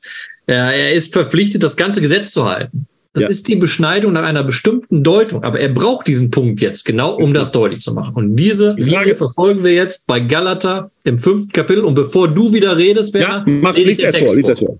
Galater 5, die Verse 1 bis 12, lesen wir in Cumulo. Zur Freiheit hat uns Christus befreit. Steht daher fest und lasst euch nicht wieder ein Joch der Knechtschaft auflegen. Siehe, ich, Paulus, sage euch, wenn ihr euch beschneiden lasst, wird Christus euch nichts nützen. Ich bezeuge wiederum jedem Menschen, der sich beschneiden lässt, er ist verpflichtet, das ganze Gesetz zu halten. Ihr, die ihr durch das Gesetz gerecht werden wollt, seid von Christus getrennt. Ihr seid aus der Gnade herausgefallen. Denn wir erwarten im Geist aus dem Glauben die Hoffnung der Gerechtigkeit. Denn in Christus Jesus vermag weder die Beschneidung noch die Unbeschnittenheit etwas, sondern der Glaube, der durch die Liebe wirkt. Ihr liefet gut. Wer hat euch gehindert, weiter der Wahrheit zu folgen? Was man auch gesagt hat, um euch zu überreden. Es kommt nicht von dem, der euch beruft. Ein wenig Sauerteig durchsäuert den ganzen Teig. Ich vertraue auf euch im Herrn, dass ihr nicht anders denken werdet. Wer euch verwirrt, wird das Urteil zu tragen haben, wer es auch sei. Ich aber, Brüder und Schwestern, wenn ich noch die Beschneidung verkündete, warum werde ich dann verfolgt? Damit wäre ja ein Ärgernis des Kreuzes beseitigt. Diese Leute, die Unruhe bei euch stiften, soll sich doch gleich entmannen lassen. Ein Punkt direkt am Anfang, den man nie vergessen darf. Gerade Briefe sind Gelegenheitsschreiben. Der Paulus hat diesen, auch diesen Brief, seine anderen auch, nicht für uns im Jahr 2023 geschrieben. Er hat keine theologisch-dogmatischen Traktate geschrieben. Er argumentiert theologisch, aber eben immer bisweilen auch polemisch, weil er ein Ziel erreichen will. Er hat ja, er legt seine Argumentation an, weil er damit etwas bei seinen Adressatinnen und Adressaten hier, die Galater, erreichen will. Da gibt es eine Problemlage und er will sie von seiner Sicht der Dinge überzeugen. Man muss deswegen sehr vorsichtig sein und darf jetzt nicht aus den Briefen heraus irgendwelche Traktate ableiten, die dann gewissermaßen als Gesetzer gelten. Das erstmal vorweg. Das Zweite. Briefe sind unmittelbare kommunikative Akte. Die wurden damals eben auch laut vorgelesen. Die wurden performt. Viele Briefe, die gerade solche motivierenden Elemente haben, sind deswegen auch polemisch formuliert. Und das erleben wir auch. Man kann sich das so ein wenig vorstellen. Äh, Bayern München spielt gegen Leipzig im äh, Supercup. Äh, Mr. Kane ist noch nicht eingewechselt. Bayern München liegt 2 zu 0 zur Halbzeit zurück. Da wird Herr Tuchel in der Kabine nicht gesagt haben, das wird schon Leute, bleibt ruhig, sondern da wird der Hammer gekreist haben. Da ist also ein bestimmter anderer Sprechakt. Ähnlich ist es hier auch. Der Paulus findet sich in einem Konflikt wieder, in dem es auch um die Autorität seiner Person als Gründer dieser Gemeinden geht. Das muss man in Rechnung stellen, dass er eben auch zur Polemik neigt. Und das finden wir unter anderem eben auch in diesem äh, Abschnitt, ja geradezu exemplarisch im Schlusssatz. Diese Leute, die Unruhe bei stiften, sollen sich doch gleich entmannen lassen. Also die Beschneidung wird quasi das Messer wird noch tiefer angesetzt, bis es quasi zur Entmannung führt. Äh, ich meine, wir beide hätten darüber auch schon mal äh, an anderer Stelle hier diskutiert, wo wir auch das Jesuswort äh, gehabt haben, wo es, wo dann sogar von Eunuchen die Rede ist. Also wo es nicht nur um das Fleisch der Vorort geht, sondern wie gesagt, das Messer wird da sehr radikal angesetzt. Das ist sogar sehr, sehr spitz von Paulus formuliert, weil er weiß nämlich, wer entmannt ist, darf nicht mehr am Kult teilnehmen. Das ist ja Deuteronomium 23. Ja. Das ist das Ausschließungsargument. Der sozusagen die Beschneidung übertreiben und dann auf der anderen Seite rausfallen aus dem eigentlichen Bund. Deswegen wird für Paulus hier diese Beschneidungsfrage quasi nachgerade zum Distinktionssymbol, aber jetzt quasi in einer Umkehrung zu dem, was wir vorhin in 1 Makkabäer hatten. Da war die Beschneidung ja quasi der Identitätsmarker für diejenigen, die zum Bund stehen. Für Paulus ist jetzt hier die Beschneidungsfrage genau der Punkt, muss ich als jemand, der in die Nachfolge Christi treten will, zuerst beschneiden, mich beschneiden lassen und jetzt übersteigt Paulus hier und sagt damit eben auch das Gesetz halten. Die Frage könnte man zeithistorisch auch nochmal äh, formulieren, weil meines Wissens, Till, du musst mich korrigieren, wenn ich jetzt Quatsch rede. Äh, in Elefantine gab es, glaube ich, eine jüdische Gemeinde, die die Torah, sprich das Gesetz, gar nicht kannte meine ich, hätte man äh, archäologisch herausgefunden, dass da gab so eine, so eine, so eine Soldaten. Äh, das, das Besondere bei Elefantin ist, die kannten das Gesetz schon, aber die hatten einen eigenen Tempel, was eigentlich undenkbar oder, war. Ja, oder so. Also, also es gab auch innerjüdisch durchaus entsprechende äh, andere Interpretationen, sag ich mal. Ähm, für Paulus wird deswegen der Verzicht auf die Beschneidung, sondern die alleinige Taufe zum Zeichen des Glaubens, zum Distinktionsmerkmal. Und damit, sage ich mal, verbunden ist noch etwas anderes. Er schreibt ja da in Vers 6, denn in Christus Jesus vermag weder die Beschneidung noch die Unbeschnittenheit. Das ist schlicht und ergreifend irrelevant. Ja, also auch die Unbeschnittenheit an sich ist nichts, sondern der Glaube, der durch die Liebe wirkt.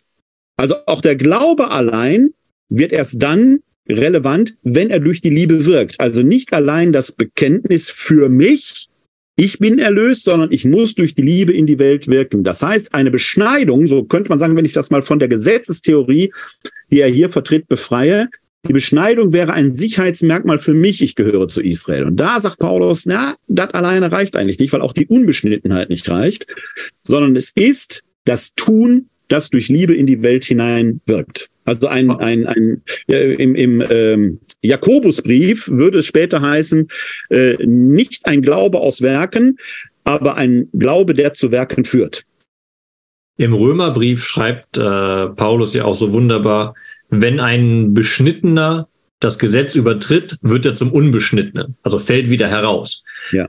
Und jetzt mal ganz kurz angemerkt, der Satz ist uns gar nicht so fern als Christen, denn natürlich sind wir durch die Taufe zur Nachfolge berufen. Natürlich sind wir in die Taufe hineingenommen in dieses, in diesen Glaubensgemeinschaft, die doch das Heil uns verkündet. Aber die Taufe rettet uns nicht. Sie rettet uns nicht endgültig. Wir können genauso immer noch nachher, Entschuldigung für den Ausdruck, aber ein fürchterliches Leben machen und äh, zum größten Tyrannen der Welt aufsteigen, auch wenn ich getauft worden bin. Kann immer noch richtig runterfallen bei der ganzen Sache. Bestes Beispiel ist ja, was wir vorhin gesagt haben, die Tora ist noch nicht aufgehoben. Wenn Jesus gefragt wurde, ja, was ist denn das höchste Gebot?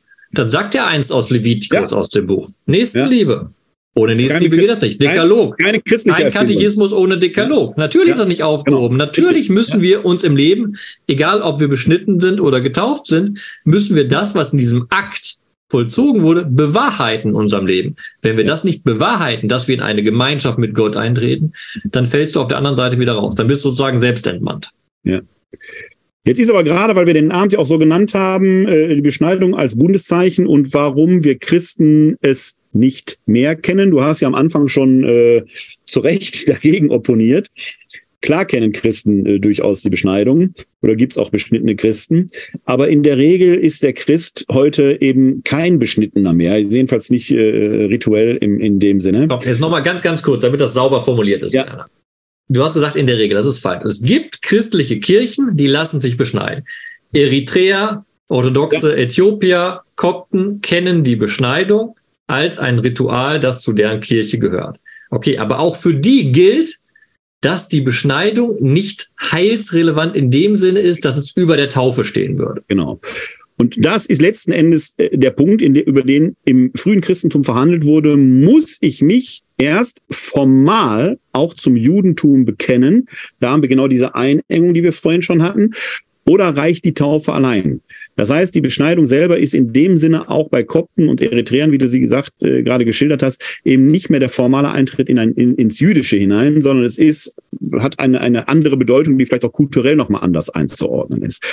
Es geht Paulus ja aber hier um die Frage, muss ich mich durch Beschneidung erst, in, wie er es jetzt formuliert, unter das Gesetz stellen? Also muss ich dadurch erst äh, äh, quasi zum Proselyten werden und ins Judentum hineingehen, bevor ich mich dann quasi auf Christus äh, hinwende. Da wendet sich Paulus extrem gegen. Und jetzt muss man schlicht und ergreifend sagen, zur paulinischen Zeit gab es beschnittene Christen, die Judenchristen, ich will nicht sagen en masse, aber doch sehr viele, und es gab unbeschnittene Christen, die Heidenchristen. Dieses Verhältnis war untereinander zur paulinischer Zeit formal durch das Apostelkonzil geklärt, de facto aber alles andere als sicher. gibt es da eine Gemeinschaft? Paulus versucht das ja irgendwo rhetorisch auch einzufangen durch diesen Begriff der Beschneidung des Herzens. Das hast du vorhin mal aus dem Alten Testament irgendwo auch Deuteronomium, äh, Deuteronomium gehabt. Da spielt er drauf an. Aber es war höchst strittig. Faktisch, faktisch hat das Verschwinden des Judenchristentums durch, den, durch die Zerstörung des Tempels in Jerusalem, faktisch ist das Judenchristentum danach von der Bildfläche verschwunden, schlicht und ergreifend die Geschichte selber zur Taufe der Unbeschnittenen geführt, sodass wir in der Regel eben nicht mehr beschnitten sind und es zumindest in der westlichen Kultur oder auch der ostkirchlichen Kultur ja keine Beschneidung im Zusammenhang mit der Taufe kennen. Das ist der alleinige Grund. Es ist kein antijüdisches Distinktionsmerkmal. Es ist schlicht und ergreifend etwas, was zu paulinischer Zeit für das Selbstverständnis der Christen wichtig war, da den, die Bedeutung, auch die heilsrelevante Bedeutung des Kreuzestodes und der Auferstehung Jesu Christi herauszustellen, weil der eben nach der Torah quasi als äh, Verbrecher gestorben ist. Eine Heilsrelevanz der Beschneidung oder der, der Nichtbeschneidung zeigt er ja hier in Vers 6 im fünften Kapitel des Galaterbriefes geradezu, hängt weder an dem einen noch an dem anderen. Und ein bisschen salopp jetzt mal formuliert, nochmal im Denken von Paulus ausgedrückt. Paulus stellt ja fest, dass der Mensch am Gesetz scheitert. Er scheitert am Gesetz, egal was er tut. Und jetzt braucht der Mensch doch im Endeffekt das Netz, das ihn auffangen kann. Und deshalb kommt diese Glaubenskategorie auch bei Galater nochmal so deutlich. Denn in Christus Jesus vermag weder die Beschneidung noch die Unbeschneidung etwas, sondern der Glaube, der durch die Liebe wirkt. Das heißt, an den Gesetzen scheitere ich, der Glaube kann mich aber retten und auf die Spur zurückführen. Jetzt mache ich folgenden Vorschlag, Werner. Ja so. Wir haben jetzt über Beschneidung eigentlich geredet und auch beim Galaterbrief drauf geguckt. Aber der Trick ist ja gerade, dass wir als Christen sozusagen die Beschneidung wertschätzen können, hinaufgucken können, sie eben nicht verurteilen müssen, sondern sagen können, für uns ist die Beschneidung nicht das Symbol der alles umfangenden Liebe und des Auffangs, sondern das ist die Taufe. Das heißt aber nicht, dass wir eben etwas machen können, was leider seit den 60er Jahren nicht mehr gemacht wird. Aber eigentlich könnten wir am 1. Januar wunderbar die Beschneidung Jesu feiern, acht Tage nach seiner Geburt, das große Fest der Beschneidung Jesu und uns daran erinnern, dass den, an den wir glauben, ein Beschnittener war. Und ich glaube, dass das ein Problem ist, dass wir das nicht mehr tun. Das ist für die Gesamt, also ich empfinde das tatsächlich auch als, äh, als Mangel, dass dieses Fest äh, sang- und klanglos, ja, es ist so sang- und klanglos ja nicht verschwunden, weil es irgendwo an Darstellung des Herrn ja doch äh, zumindest im, im Hintergrund mitklingt, ja. mitklingt, aber eben nicht in dieser Explikation. Denn es ist im Neuen Testament beschrieben, dass ähnlich wie Isaac, von dem es eben äh, vorhin im 21. Kapitel Genesis hieß, äh, er ist am achten Tage beschnitten worden, wissen wir das eben auch von Jesus äh, ich meine im Lukas-Evangelium oder das Matthäus-Evangelium, müsste ich jetzt nachgucken. Ja Lukas sein. Äh, ich meine Lukas. Äh, dass er am achten Tage, wie es vorgeschrieben ist, im Tempel zu Jerusalem beschnitten worden ist. Und das ist genau der große Bogen, der für uns wichtig ist. Die Beschneidung ist eben doch relevant, weil wir eben durch Jesus Christus, der ja sozusagen, wir sind ja der Leib Christi als Kirche, wenn wir schon die großen theologischen Worte benutzen, die wir die ganze Zeit um uns schmeißen. Wir sind der Leib Christi und der Leib Christi ist beschnitten.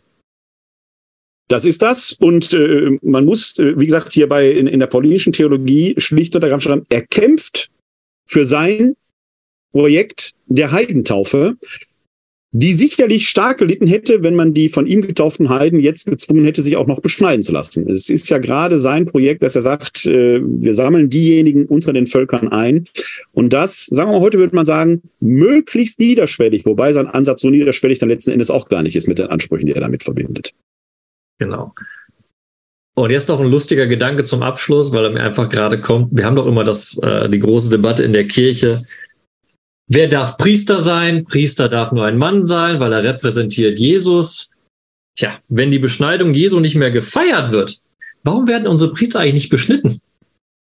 Gute Frage. Warum können die so selten das Fischereihandwerk beherrschen?